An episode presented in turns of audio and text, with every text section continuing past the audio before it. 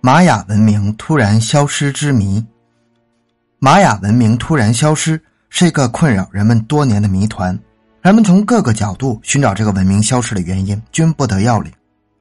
不过，既然美洲的文明是独立于欧亚文明之外的，恐怕用欧亚文明的思路去探索它，就不容易找到答案。那么，该用什么思路呢？估计人类历史上没有哪一种文明能像玛雅文明这样在繁华鼎盛时突然从世界消失，留给后人众多的疑问。公元八百三十年，科班城浩大的工程突然宣告停工。在公元八百三十五年，帕伦克的金字塔神庙也停止了施工。公元八百八十九年，提卡尔正在建设的寺庙群工程中断了。公元九百零九年，玛雅人最后一个城堡。也停下了已修建过半的石柱，这情形令我们联想到复活节岛采石场上突然停工的情景。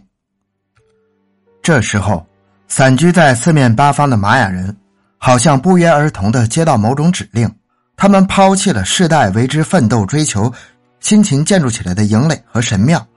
离开了肥沃的耕地，向荒芜的深山迁移。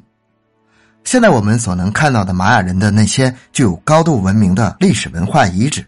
就是在公元八世纪到九世纪间，玛雅人自己抛弃的故居。如今的游客常用在精美的石雕和雄伟的构架面前，无不赞叹惋惜，而专家学者们却陷入了深深的困惑之中。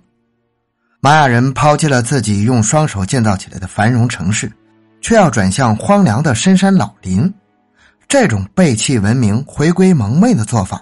是出于自愿，还是另有其他原因呢？史学界对此有着各种解释和猜测，譬如说，外族侵犯、气候骤变、地震破坏、瘟疫流行，都可能造成大规模的集体迁移。然而，这些假设和猜测都是缺少说服力的。首先，在当时的情况下，南美大陆。还不存在一个可以与玛雅对抗的强大民族，因此，外族侵犯之说就站不住脚。气象专家几经努力，仍然拿不出公元八世纪至九世纪间南美大陆有过灾难性气候骤变的证据。同样，玛雅人那些雄伟的石构建筑，有些已倒塌，但仍有不少经历千年风雨却依然保存完整。因此，地震灾难之说可以排除。至于瘟疫流行问题，看来很有可能。然而，在玛雅人盘踞的上万平方千米的版图内，要大规模的流行一场瘟疫，这种可能性是很小的。再说，玛雅人的整体迁移先后共历时百年之久，一场突发性的大瘟疫绝无耗时如此长久的可能性。于是，就有了后人的种种猜测。有人认为，玛雅文化的神秘消失是由外星人运用大型太空船集中人力物力进行突击性的运送来完成星球的大转移。太空船把绝大多数玛雅人运送到外星球后，只有极少数人留守。当这些留守者眼睁睁的看着自己的亲人离家而去，前往遥远的新天地时，就会注视着天空，发出“阿依阿依”的叫声。似乎在向运送他们亲人的太空船叫道：“等一等啊，带着我呀！”这个猜测倒是与出土文物玛雅人仰天呼号的形象颇为合拍。根据玛雅人神秘的生活方式和奇诡的科学成就，认为是一种有计划、有目的、有步骤、有安排的向外星球的移民行动，似乎也有一定的合理性。根据有关资料，有的学者认为。在大西洋中曾有一个大西洲，它经济繁荣，文化发达。可是，在一万多年前的某一天，它一夜之间沉入了大海，毁灭了。翻开地图，我们发现，大西洲的位置离尤卡坦半岛很近。德国科学家默克认为，玛雅人在公元前八千四百九十九年六月五日十三点开始了他们的新纪元。在玛雅人中流传着这样一句话。世界由五个太阳主宰，一个太阳代表一个纪元，所以我们认为，若以上材料是真实可靠的话，那么，也许玛雅人会是幸存的大西洲人和美洲当地人的后代。他们深知祖先的毁灭，他们认为，在公元后的某一天，又一个纪元将灭亡，所以集体向北迁移，并在之后的某一天集体跳入大西洋，逃避世界的灭亡。当然，这一说法还有待论证。二十世纪八十年代末，一支包括考古学家、动物学家和营养学家在内的共四十五名学者组成的多学科考察队，踏遍了即使是盗墓贼也不敢轻易涉足的。常有美洲虎和响尾蛇出没的危地马拉佩腾雨林地区，用了六年时间，对约二百多处玛雅文明遗址进行了考察。结论是，玛雅文明是因争夺财富及权势的血腥内战、自相残杀而毁灭的。这些学者认为，玛雅人并非是传说中那样热爱和平的民族，相反，在公元三百年至七百年这个全盛时期。毗邻城邦的玛雅贵族们一直在进行着恐怖的争权夺利的战争，战卒们用矛和棍棒作为兵器袭击其他城市，其目的是抓获俘虏，并把他们交给己方祭司作为向神献祭的礼品。这种祭祀正是玛雅社会崇拜神灵的标志。玛雅社会一度相当繁荣，农业、手工业以及商业贸易都非常发达，但自公元七世纪中期开始。玛雅社会衰落了，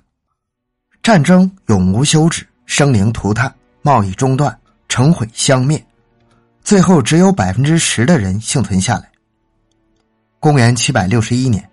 杜斯比拉斯城的王宫覆灭，可视为玛雅社会衰落的一个起点。杜斯比拉斯是方圆两千四百千米的中心城邦，他遭到从邻近托马瑞蒂托城来的敌人的攻击，随后是斩草除根的大屠杀。胜利者举行了终结典礼，砸烂了王座、神庙和刻板。一些贵族逃到附近的阿瓜迪卡城，这是一个巨大裂缝环绕的天然要塞。他们在那里苟延残喘了四十年，